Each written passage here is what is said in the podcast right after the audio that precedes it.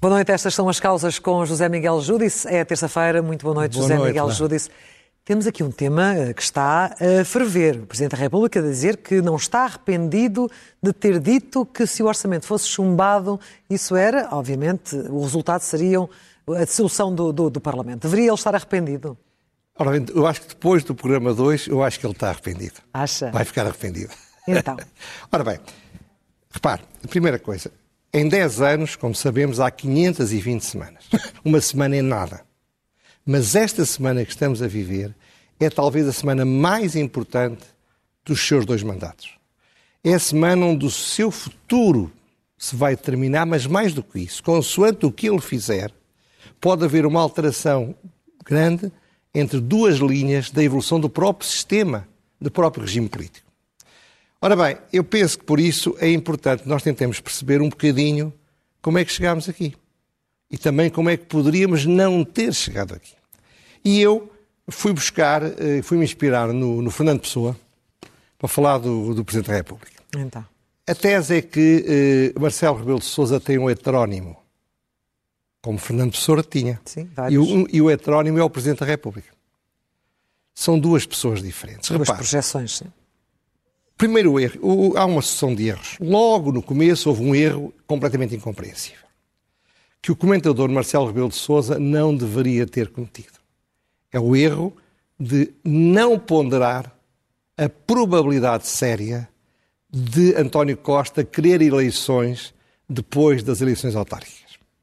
A menos que não tivesse essa convicção, como pelos vistos Está bem, mas, mas ouça, a lucidez fria e analítica do Marcelo, se não tivesse metido no corpo do Presidente da República, ele teria previsto essa hipótese. Não previu. Tudo bem, mas logo a seguir cometeu um segundo erro. E o segundo erro foi o seguinte: quando começou a parecer a toda a gente que realmente o António Costa queria isso, o Presidente da República influenciou o Marcelo Rebelo de Sousa. Isto é, o Presidente da República é uma pessoa cautelosa, prudente, não quer correr riscos, o que também se compreende. O Marcelo é o contrário disso tudo. Ora, se o Marcelo não andasse a aconselhar o Presidente da República e se andasse a aconselhar um milhão de portugueses, o que ele teria dito é que o, é que o António Costa queria fazer eleições. Como o Presidente da República pensa que os outros são como ele, influenciou o seu heterónimo Marcelo. E o Marcelo não foi capaz de o convencer de que era muito provável que houvesse eleições antecipadas. Terceiro erro. Quando foi confrontado com esse risco, o Marcelo Rebelo de Sousa pensou como pensava quando era analista. Confundiu o que seria provável que acontecesse com aquilo que o Presidente da República devia dizer que acontecesse. Bom, mas na verdade ele, ele foi ou não foi coerente? É um, academicamente falando, é algo que ele defende desde ele, sempre. Mas não é? ele não está aqui como professor universitário, está aqui como Presidente da República e comentador político. A coerência num político. Mas onde, onde, onde, onde acaba um começa o outro, é possível não, fazer não, não, essa, começa essa um, não, separação? é, é como o Álvaro Campos e o Fernando Pessoa. Então, acontecem os dois ao mesmo tempo. Porque repare, o Marcelo Rebelo de Sousa, comentador, teria dito: é muito provável que haja queda do, queda do orçamento e a solução mais provável é eleições antecipadas antecipadas. logo em janeiro. Isto é o que um comentador político podia dizer. E o Presidente da República deixou-se influenciar pelo comentador político. E foi dizer alto, esquecendo que ele faz parte da realidade política. O Marcelo, quando era apenas comentador, comentava aos outros. Nestes casos, ele comenta-se a si próprio. E, portanto, aquilo que ele acha que é lógico, racional, coerente e, e normal, acaba por influenciar a própria evolução política. E a E por- justificação dele que ele deu agora não, não, não, não convence. convence nada. Não convence nada. Repare, o problema aqui é que o pior inimigo do Presidente da República é Marcelo Rebelo de Sousa. Porque repara assim, quando o Presidente da República diz, sem nenhuma necessidade de o dizer, porque o Presidente da República quis assustar o PC e o Bloco de Esquerda, como o Marcelo assustava os agentes políticos. Mas o Marcelo esqueceu-se de dizer ao Presidente da República Vê lá, porque atenção, porque olha que eu quando era analista eu assustava toda a gente. Tinham medo de mim, tinham medo do que eu dizia. Mas tu, se calhar, não tens o mesmo poder que eu tenho. E resultado, o que é que acontece? Quando o Presidente da República diz, e tem razão para dizer, vai haver eleições antecipadas necessariamente e em janeiro. Primeira coisa, o António Costa teve a maior alegria do mês, porque imediatamente percebeu que valia a pena arriscar ainda mais, porque não iria ter uma oportunidade tão boa para fazer eleições ainda com toda a gente na esquerda furiosa com o Bloco de Esquerda e com o PC, e com toda a gente da direita confusa com as lutas internas no PSD e no CDS.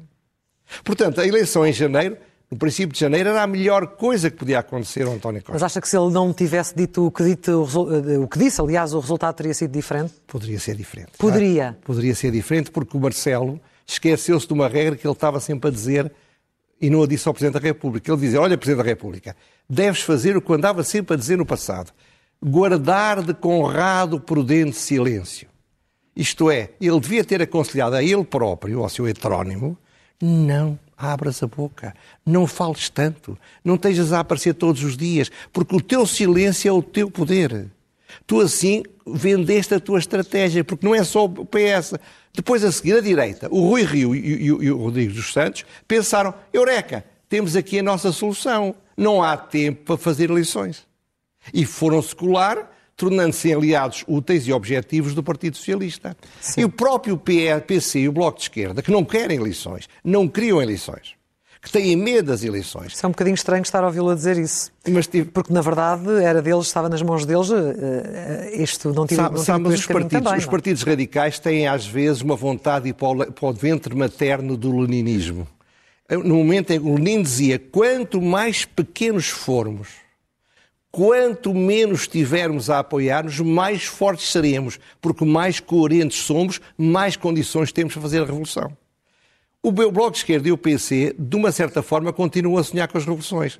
Sabem que não é possível, mas sonham com elas. Portanto, seja como for, já que havia eleições, quanto melhor. Quanto mais cedo, melhor. melhor. E além disso, eles achavam, também são muito voluntaristas, senão não seriam revolucionários, que ia tudo ficar na mesma.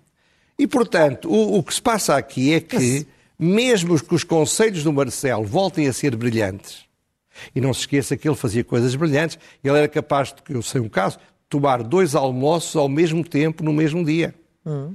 Não se esqueça que se metessem o Presidente da República, se fosse o Marcelo, num colete de forças, como fazia aquele mago, uh, o Udini, ele conseguia sair debaixo d'água de, de, todas aquelas cadeias. O Marcelo conseguia sair mais depressa. Portanto, o problema é que eu acho que ele não vai conseguir escapar em nenhuma das soluções. Comecemos pela primeira. A opção pelas eleições no dia 16 de janeiro. Se ele fizer isso, vai, desculpe, se ele não fizer isso, vai ser violentissimamente atacado por toda a esquerda. Sim. E agora com isto esqueci-me da hora. Não, ainda temos apenas oito minutos de, de comentário. Oh, Está à vontade, eu estou aqui a controlar, não e, se portanto, preocupe. E portanto, e, portanto quando, ele, ele, ele, no fundo, acabaria a dizer aos, aos, aos, aos, a, a toda a esquerda e, ao, e à direita que está no poder algo que eles não lhe tolerariam. Porque para toda essa gente, ele, ele, marcava em 30 de janeiro para apoiar o Rangel e, e, e, e o Para apoiar ou para dar uh, o espaço necessário para haver mais equidade e mais equilíbrio não, não, não, nessa contenda seja, partidária? Não seja comentadora. Não, estou a fazer pergunta. Pois, eu sei, eu sei. Mas eu estou-lhe a dizer, de facto, estou a dizer o PS, o PC, o Bloco de Esquerda, o PAN, o LIVRE, toda a imprensa em que a esquerda tem muito poder, o Rio e o Nuno Melo, os partidos institucionais, não lhe vão perdoar. Repare que há uma senhora... O Rio? O Rio, o Rio... se ele fizesse para 30 de janeiro. O Rio e o Nuno Melo, não, e o Francisco Rodrigues dos Santos. Santos. Sim, sim. Desculpa.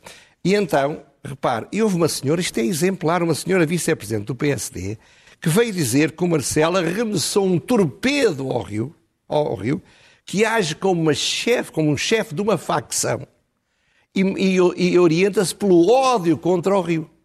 E isso, no seu entender, está equilibrado é, ou é, é claramente é para, exagerado? É para lhe ter medo. Ah, é para lhe ter medo. É evidente que está exagerado. É evidente que ele não é nada disso. Mas o que é facto é que realmente. Pôs-se a jeito. O que vai, o que, ele pôs-se a jeito. Porque ele não tinha a dizer nada sobre janeiro. Agora vamos imaginar que ele opta por 30 de janeiro. Então aí, é por, por 16 de janeiro, peço desculpa. 16 de janeiro seria eventualmente a, a data mais, mais cedo, mas também depois ficaríamos com debates em cima, da, é verdade, em cima do é, Natal, isso é verdade, campanha. mas se seria se complicado. por 16 de janeiro, toda a esquerda adora. O Rio e o, e o Chicão adoram porque são eles que vão às eleições. Ah, portanto, ele, ele, não é nada criticado por quem está no poder, hum. mas toda a direita que não se revê no Rio e que não se revê no Francisco Rodrigues Santos, toda a gente que não é partidária e que pensa como você, mas é óbvio que se deve dar tempo às pessoas fazerem um combate político sério, sério e consistente, e, equilibrado, todas sim. essas pessoas não lhe vão perdoar. Sim. Portanto, ele está metido num, num colete de varas em que se tivesse ficado calado, se não tiver, ele não precisava dizer quando é que dissolvia sequer. Ele nem precisava dizer que dissolvia. Ele não precisava tentar ameaçar o PC e o Bloco de Esquerda, porque ele, se fosse o Marcelo a interpretar, sem estar a aconselhar o Presidente, teria concluído que o Presidente da República não consegue ter poder de ameaça. Sou partidos ainda para cima fora do sistema. Agora, ele tentou criar, como ele gosta, um cenário que substitui a realidade. Só que a realidade vem a galope. E nós hoje em dia o que temos é o seguinte: o Rui Rio e Francisco Rio Santos estão a dar cabo da sua própria imagem e estão a desprestigiar os próprios partidos.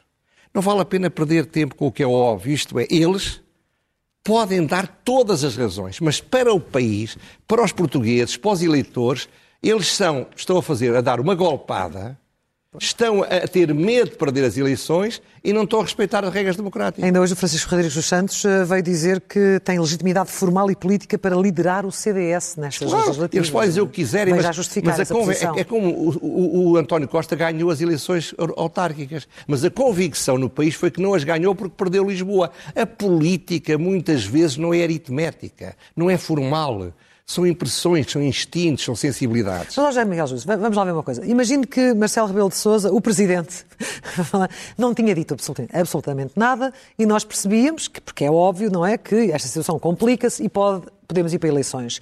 Mesmo que ele nunca tivesse avançado nenhuma data, nunca tivesse sido superado absolutamente nada, neste momento, estas movimentações não estariam a acontecer na mesma para se, pressionar o Presidente se, claro, a, a, mas se ele não tivesse falado em janeiro ele podia, com maior naturalidade, escolher fevereiro, sem que dissessem que ele tinha dito que era em janeiro. Percebe? Pois eu percebo isso. Não sei até que ponto é que não poderia haver são, as mesmas expressões. E são sim. erros que o Marcelo lhe segredou mal ao ouvido, basicamente. Sim. Agora, o problema é que, e isto é que é o importante, ele está em cima do muro e tem de saltar para um lado ou para o outro quer queira, quer não queira. Ele não pode ser uma personagem hamletiana. Ser ou não ser é a questão. Não, não. Ele tem de saltar. Porque se ele marcar no dia 16 de janeiro, o resultado é Rio e Francisco Rodrigues Santos vão a eleições. O Rio não vai coligado com o CDS, porque o Rio espera fazer um bloco central de uma forma ou de outra com o PS. E o próprio Marcelo segredou ao ouvido do Presidente da República que se calhar uma solução de um apoio de bloco central, de não muito, muito real, como ele fez com o Guterres. É uma hipótese. Se ele marcar as eleições em 30 de janeiro, quem vai a jogo é o, é o, é o, é o Rangel e provavelmente o Nuno Melo. E nessa altura é, é, vai haver a bipolarização, aquilo que ele, dentro da cabeça dele, tem e que ele diz, o comentador Marcelo diz que é o que pretende. Hum. Ora bem, mas pode ser pior se ele escolher o Bloco Central.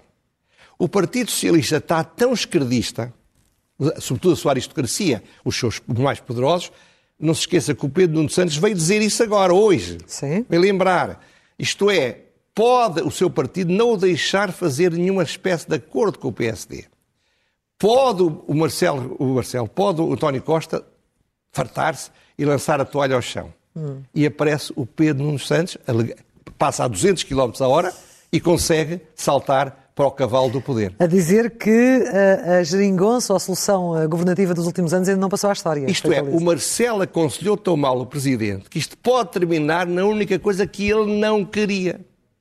Muitos erros, portanto, muitos erros que podiam, evidentemente, ter sido evitados. Mas olha, quando se tem heterónimos, Sim. acontece isso. E o problema é que ele era um excepcional Presidente-Rei, Lembra-se de ter dito isso? E sempre disse: cuidado, que eu não tenho a certeza se ele vai ser um bom Presidente da República. Eu não acredito no que diz a Helena Garrido, que diz que ela, ele é o pior Presidente da, da democracia. Não faz sentido. Mas o que é facto é que ele está a começar a ser criticado de uma forma violenta por pessoas que tinham sequer, tinham até receio de sugerir o mínimo que pudesse ser dito de alguma suave crítica.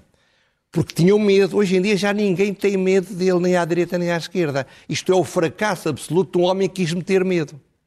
É um fracasso. Mas aos olhos dos portugueses não, não vê isto como um passo que poderia ser numa defesa da, da estabilidade? Eu não sei, eu não perguntei aos portugueses. Eu não perguntei aos portugueses. Não, mas eh, quando, quando lhe pergunto isto é, é porque na altura ele diz que um, tentou mostrar que não ia ser apanhado, desprevenido uh, ninguém, com qualquer surpresa. Oh, oh, ninguém é? Acha que o Marcelo Rebelo Sousa é apanhado desprevenido. O Presidente da República poderia aparecer, mas o Marcelo aconselhava. Todos nós sabemos que ele é um jogador de xadrez que prevê 10 jogadas à frente. Sim. Portanto, ele está a dizer que queria mostrar aos portugueses aquilo que nós sabemos que ele é.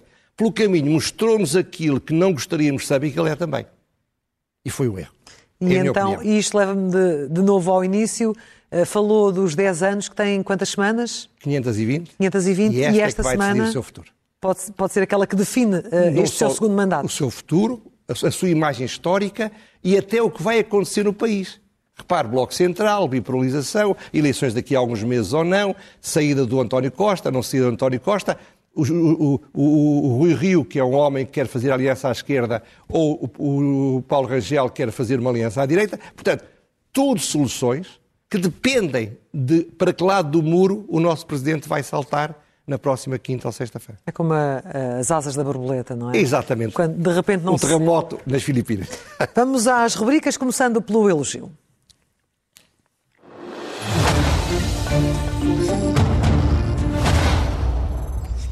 O elogio é ao Dr. Álvaro Beleza, Presidente da SEDES, à própria direção da SEDES e ao professor Belo Mateus, que foi o coordenador científico do Congresso da SEDES. O Congresso da SEDES é, um, é uma coisa que não se está a falar nada, mas que devia falar muito. É um congresso que, aparece, que vai ocorrer em três, em três cidades, em Lisboa, Porto e Coimbra, que vai ter subcongressos temáticos e é um programa altamente completo, feito por pessoas, equipas, dezenas de pessoas muito preparadas para propor soluções para o país. Eu tenho de fazer o registro de interesses, eu dei uma modesta ajuda à parte da justiça. Mas isso não me impede de dizer que este é um momento muito importante para Portugal e é pena que não esteja a haver debates sobre o Congresso das Sedes nas televisões, é pena que não se escreva sobre isso nos jornais, é pena que os comentadores não falem disso, é pena que o tema esteja a passar despercebido quando andamos todos interessados com coisas seguramente muito menos importantes. Ler é o melhor remédio. Hoje já não é a primeira vez Hoje não é ler, é ver. Ver? Ver um programa da SIC que saiu ontem, da Conceição Lino, chamado Essencial. É um programa que ela, ela como equipe, andou durante alguns meses, depois do célebre, de minha célebre pergunta sem resposta, eh, andou a seguir ministros. E chegou à conclusão que depois do problema do Cabrita, depois de perderem as eleições por causa da arrogância, Ainda assim, não há ministro que se preze que não ande em regra entre 160 e 200 km a hora. O drama não é. Há muita gente que anda a 200 km a hora, mas não é ministro. O problema é que isto exprime uma arrogância, uma, uma sensação de impunidade, que é má. Portanto, o papel da Conceição Lino foi uma coisa muito bem feita, muito fria, muito objetivo, e eu agora peço perdão aos nossos telespectadores, vou deixar de perguntar daqui para a frente a que velocidade ia o carro do Ministro Cabrita, porque depois deste programa é óbvio, é público e notório, como nós dizemos nos tribunais, que ele ia a mais de 200 a hora. Hum. E, aliás, já tinha, já tinha falado disso e ela também falou que tinha de ser a exceção e não a regra, aquilo que está previsto na lei para estas deslocações. Tem de pôr Obviamente que sim, eh, mas eh, foi um, foi um programa ontem que, que deixou muitos a pensar e também deixou alguns ministros mal dispostos. À exceção do Pedro Nuno Santos, que acabou por responder. Dizer que provavelmente tinha que gerir pois melhor a agenda, ele, não é? Ele é brigão. ele é brigão. Ele é, é brigão. É um, é um lado que eu gosto nele, não posso, não posso deixar de confessar. E como é brigão, gosta de andar à pancada. E, e ele ainda por cima tem físico para andar à pancada, não é? Portanto, um problema para ele é uma oportunidade. Sobe a parada. Agora é evidente que ele cometeu um erro como, igualzinho aos outros. Não se pode, neste ambiente, imagine que agora atropelavam mais um trabalhador. Imagine que havia um desastre e morria o motorista. Imagine que iam bater numa casa, porque não é por acaso, não se pode andar a mais de 130, falar 120, 130. Portanto, é o sensação de impunidade. Foi muito bom, parabéns ao programa, ao programa da, da, Conceição. da Conceição. O essencial. A pergunta sem resposta a seguir. Podia dar mais exemplos, mas vou dar apenas três ou quatro. O Ecoline diz hoje que o setor do mobiliário, portanto, de fazer móveis, precisa de 5 mil trabalhadores que não encontra. Uhum. Todos os construtores que eu ouço ou que vejo, o construtor que fez uma obra em minha casa. Construção civil. Todos dizem a mesma coisa. Pague-se o que se pagar, não conseguimos arranjar trabalhadores para as obras. As obras atrasam-se. As obras não, não aceitam obras que podiam aceitar, aumentando a sua própria viabilidade empresarial, dando mais emprego, aumentando o produto português, porque não há trabalhadores disponíveis o coordenador do grupo de implementação das políticas de saúde deviam lá no governo arranjar os nomes mais simples. O grupo Joaquim ou o grupo António.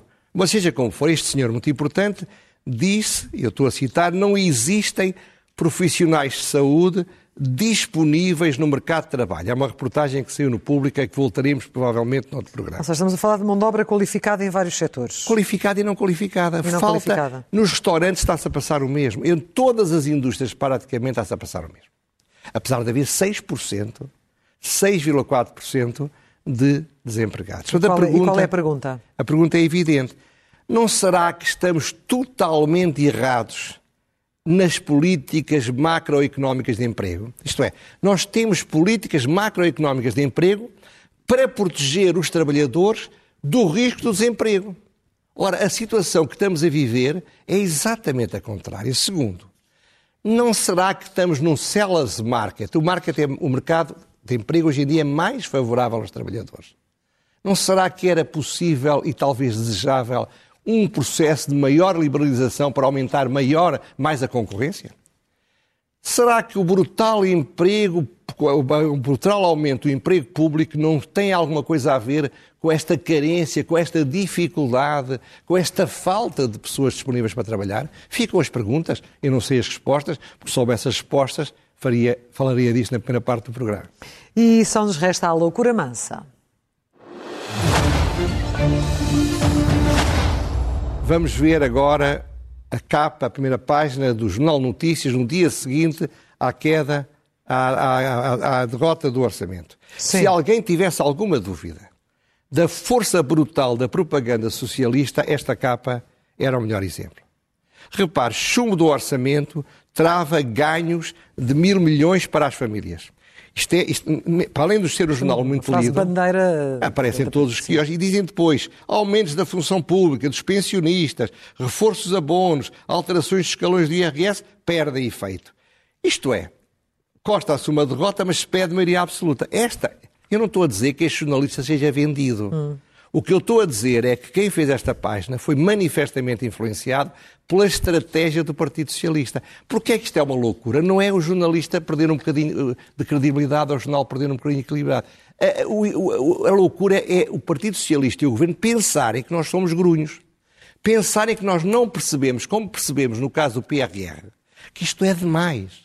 Que esta campanha descarada a, a, a, que não é verdadeira, porque evidentemente o Partido Socialista não queria, não queria que o orçamento fosse aprovado. Isso é que acho que é uma loucura, porque eu acho que eles podem ter um mau efeito, porque o, o, o ótimo é inimigo do bom. Não sejam tão bons, sejam um bocadinho menos competentes e talvez nós acreditemos mais do que vocês dizem. José Miguel Judice, encontramos de novo aqui na próxima terça-feira. Faz favor. Com mais umas causas. e até lá. Até lá, muito, muito obrigada.